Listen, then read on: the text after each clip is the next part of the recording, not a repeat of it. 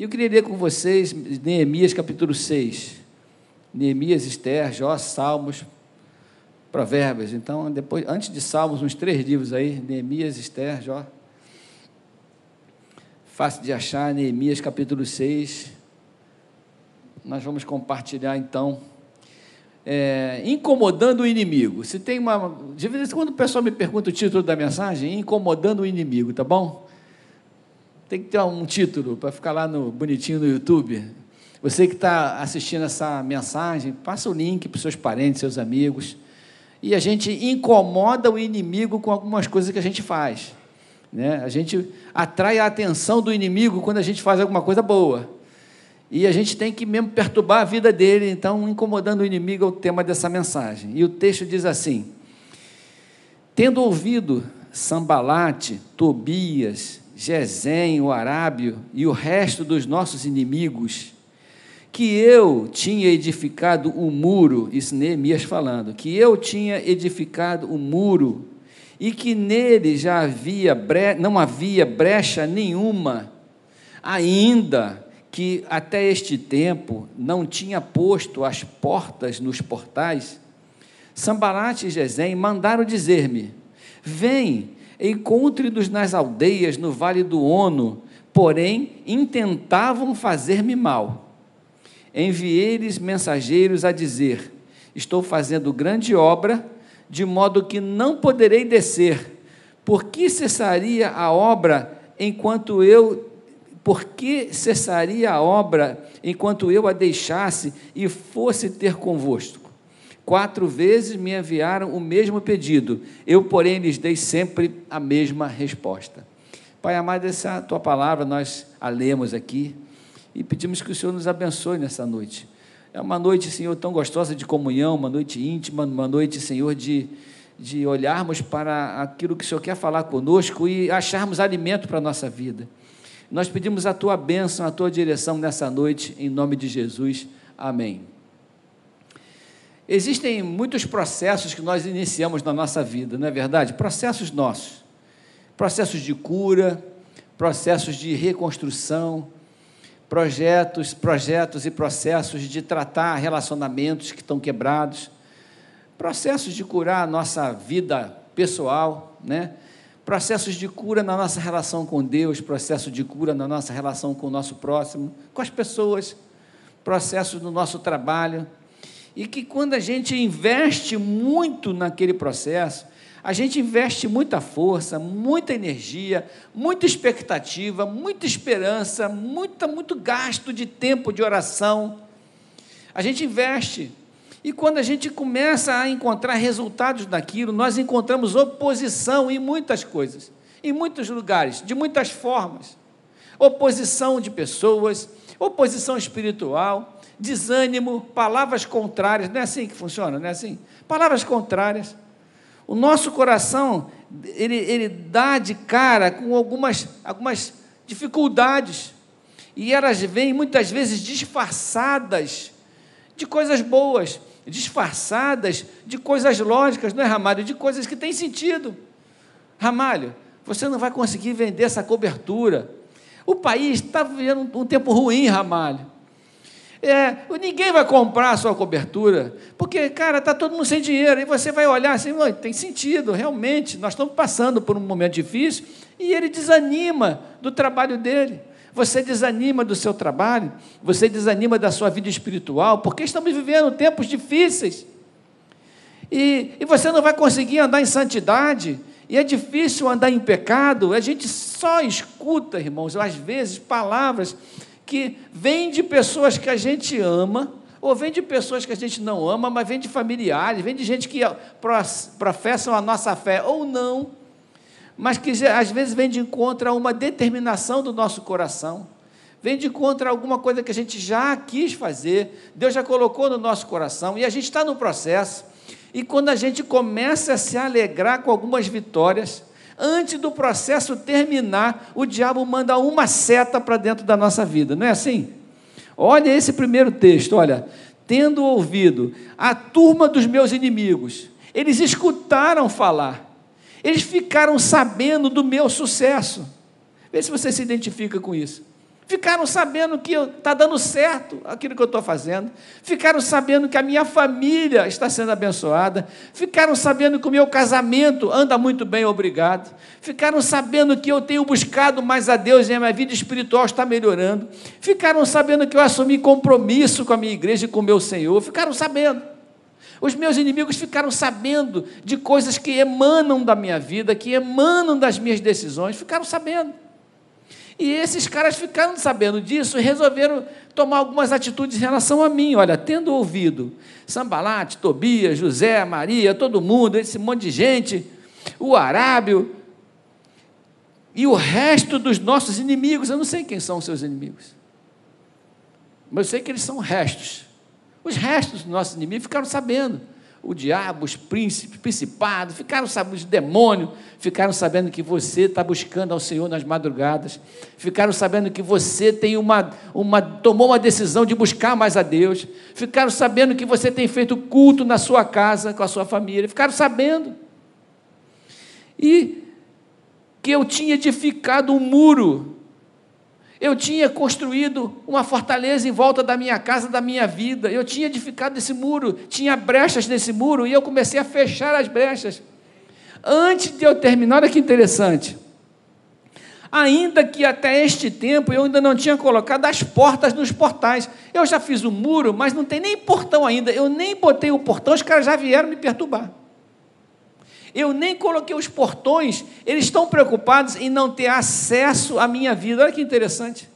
Eles ficaram sabendo que eu já edifiquei um muro, ficaram sabendo que eu já me livrei daquele meu pecado, ficaram sabendo que eu estou buscando uma vida de oração, ficaram sabendo que eu tenho buscado mais a Deus, ficaram sabendo que eu tenho andado mais corretamente, eu estou consertando a minha vida. Eu nem terminei de preparar isso, eu nem acertei a minha vida toda, eu ainda tenho algumas aberturas, mas eles já vieram para entrar antes que eu feche completamente a estrutura da minha vida e da minha fé. Eu nem tinha colocado os portões. Os caras já vieram para derrubar de dentro aquilo que eu já havia construído. Entra na sua casa, entra na sua vida, entra na sua família, os maus conselhos, aquela pessoa que tem a, intenção de te desanimar para fazer com que você volte a deixar aparecer brechas no seu muro antes que você feche os portões e o inimigo não possa entrar na sua vida. Olha que interessante, tendo ouvido os meus inimigos, que eu tinha edificado o muro e que nele já não havia mais brecha nenhuma. Eu consertei muitas coisas, eu fechei as brechas, eu só não coloquei ainda o portão. O que, que o diabo faz? Deixa eu aproveitar que tem um acesso, antes que esse cara feche tudo. Eu vou entrar e vou fazer uma proposta para ele, e vou trazer uma ideia para ele, e vou infiltrar um pensamento na cabeça dele, e vou colocar um desânimo no coração dele eu vou fazer alguma coisa para ele largar esse muro para lá. Olha qual é a estratégia. Versículo 2: Sambalate e Gesem mandaram dizer-me: Vem, encontremos-nos nas aldeias, no vale do, de Ono.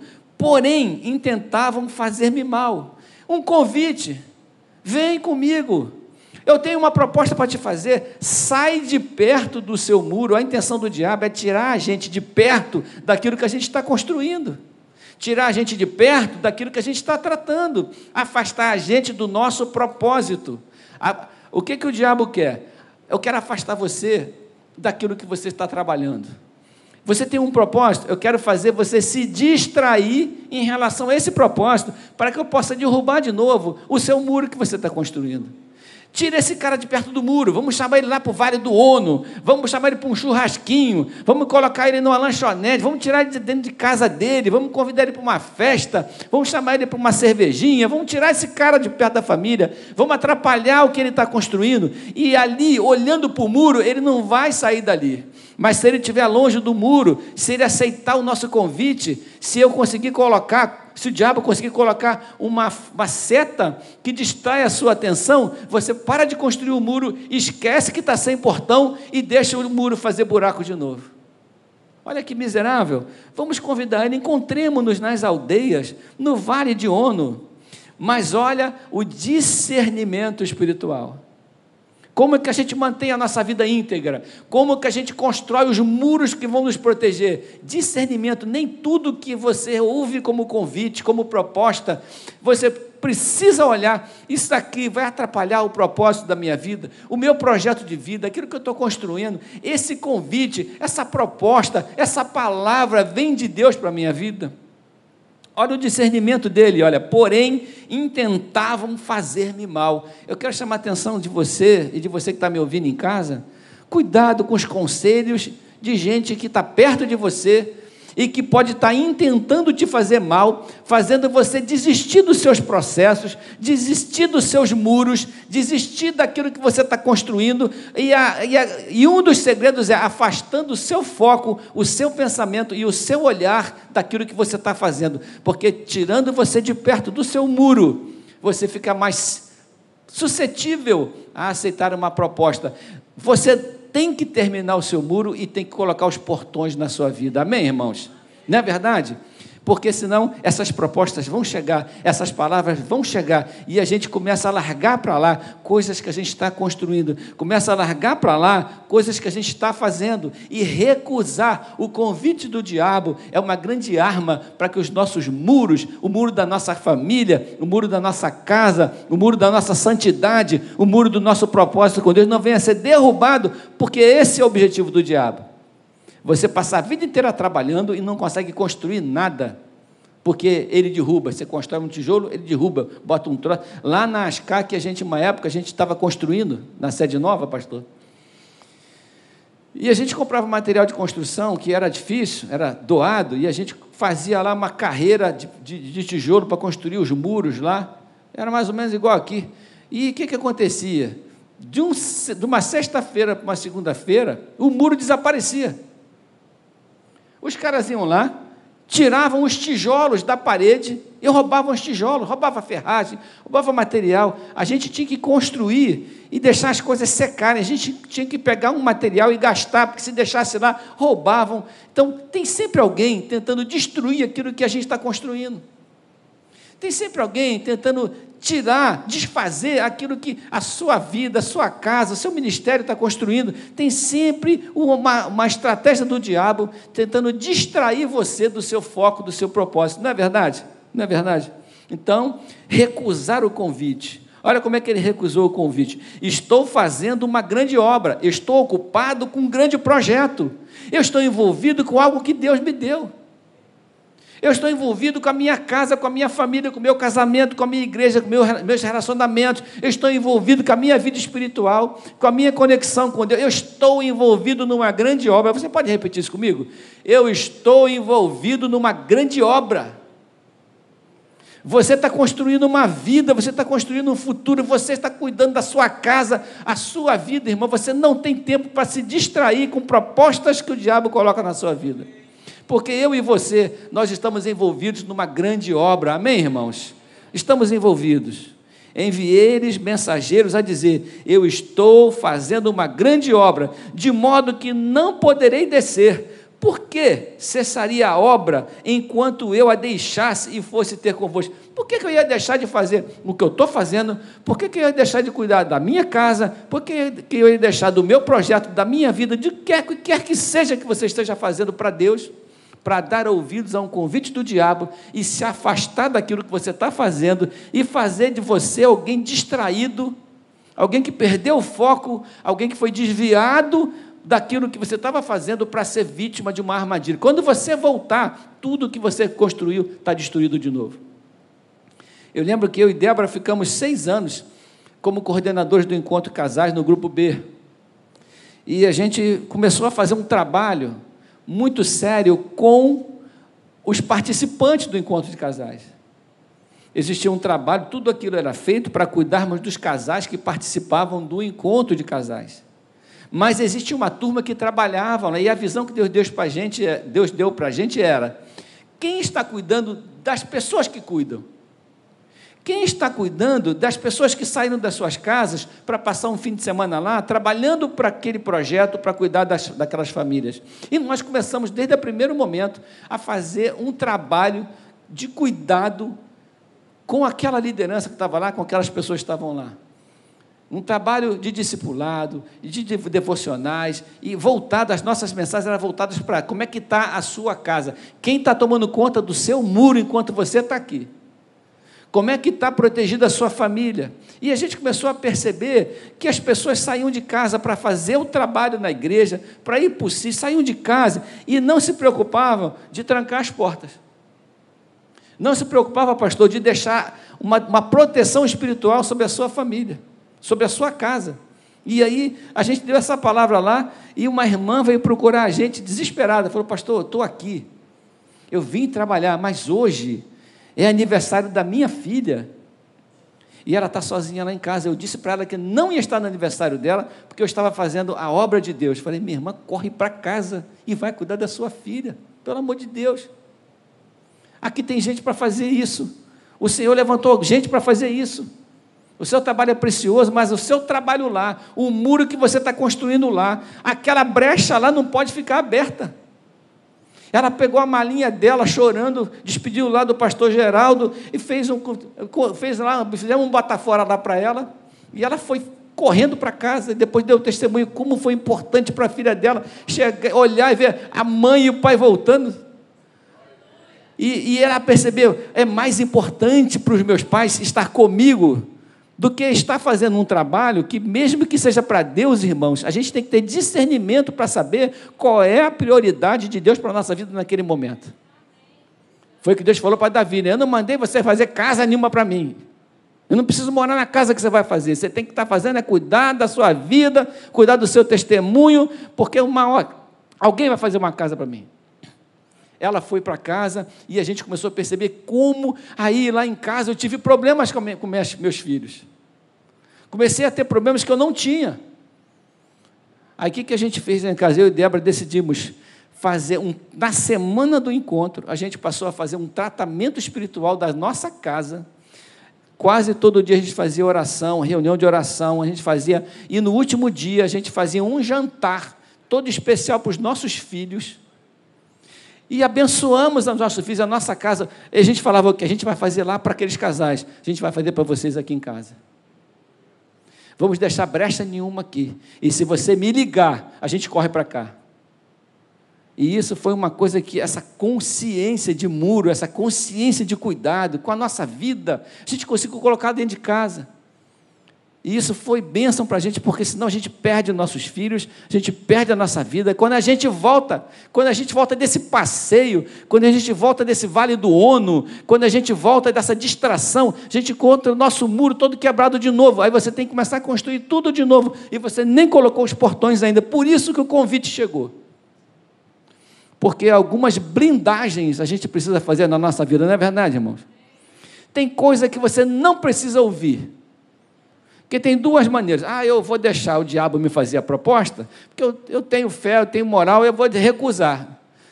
E tem aquela outra situação, não vou nem ouvir, eu vou fugir de tudo que é aparência do mal, de tudo aquilo que pode me distrair. Não é verdade? Eu não vou nem ouvir. Eu vou fechar esse portão, eu vou fechar essa porta, eu vou evitar esse acesso, porque senão eu começo a não ter condição de manter esse muro em pé. Enviei-lhes mensageiros a dizer: Eu estou fazendo uma grande obra, não me atrapalha, não me perturba. Eu não, por que, que eu deixaria a obra que eu estou fazendo? Deus está construindo, por que, que eu deixaria para poder ir atrás da conversinha que o diabo faz de propostas para a minha vida, de distração? E no versículo 4, ele diz e conta que esses ataques, apesar das das respostas que ele dava, apesar das recusas que ele tinha, esses ataques eram contínuos. Olha o versículo 4. Quatro vezes me enviaram o mesmo pedido, eu, porém, lhes dei sempre a mesma resposta. Irmãos, não ceda à insistência do inimigo na sua vida. Se você tem uma resposta que Deus te deu, mantenha firme a sua posição e a sua resposta, para que, resistindo ao diabo, ele fuja de quem? De vós. Por isso que a Bíblia fala: resistir ao diabo e ele fugirá de vós. Por quê? Porque ele vai vir sempre com, em cima de você com a mesma proposta, com as mesmas armadilhas, com a mesma malignidade, repetindo as mesmas táticas, que ele não tem muita criatividade. O que ele fez lá com Eva, ele continua fazendo até hoje. E você tem que dar a mesma resposta. Eu não vou ceder, eu não vou abrir, eu não vou aceitar, vou tratar de colocar muros e vou colocar de, tratar de colocar portões para que o diabo não tenha acesso. Ele não. A ideia é o seguinte: se você colocar o portão, não vem a proposta. Se você botar o, o portão, não vem o convite. E você mantém o seu muro intacto. Inimigo fica do lado de fora, né, irmão? Inimigo fica do lado de fora. Cuidado com os amigos que te influenciam. Cuidado com os conselhos que você ouve. Cuidado com as oportunidades que você abre para você mesmo. Porque são brechas que tem, que tem no seu muro, são, é portão aberto para destruir aquilo que você tem construído. E eu tenho certeza que Deus tem propósito e Deus quer fortalecer tudo aquilo que tem colocado no nosso coração. Nós somos uma igreja que está crescendo, uma igreja vibrante, nós somos famílias que se reúnem nesse lugar. E essa palavra é para a sua casa, é para a sua vida, é para a sua família, é para a sua vida espiritual. Ah, eu comecei a orar mais. Eu comecei a ler mais a Bíblia. Ah, eu estou participando da IBD. Beleza, são isso, você está fechando brechas. Mas eu continuo com aquelas amizades que me aconselham mal. Eu continuo frequentando lugares que não deviam frequentar, porque você não colocou os portões. E por causa desses portões abertos, aquilo tudo que você está colocando como tijolo no seu muro pode não suportar a carga que a gente recebe. Então a palavra é uma palavra de alerta. Esse texto encheu meu coração. E eu quero pular para o versículo 16, que é o versículo da vitória, que diz assim: E sucedeu que, ouvindo-o todos os nossos inimigos, temeram todos os gentios, nossos circunvizinhos, e decaíram muito no seu próprio conceito, porque reconheceram que por intervenção de nosso Deus é que fizemos essa obra. Amém, irmão? É por causa de, da intervenção do Senhor, da força do Senhor, que essa obra da sua, Bíblia vai, da sua vida vai ser concluída. Mas a gente não pode deixar brecha e não pode deixar portão aberto. Porque no portão aberto entra o mau conselho, entra a proposta errada, entra aquilo que vai destruir aquilo que Deus está construindo. E Deus vai abençoar a sua vida em nome do Senhor Jesus. Amém, irmãos? Em nome de Deus. Vamos ficar em pé, vamos orar nesse sentido? Eu queria orar, porque pode ser que você esteja vivendo isso. Irmãos, eu quero confessar aqui que eu já passei por isso muitas vezes. Muitas vezes eu tive que recomeçar etapas na minha vida. Por causa de distrações, porque a gente precisa estar focado naquilo que Deus está falando com o nosso coração.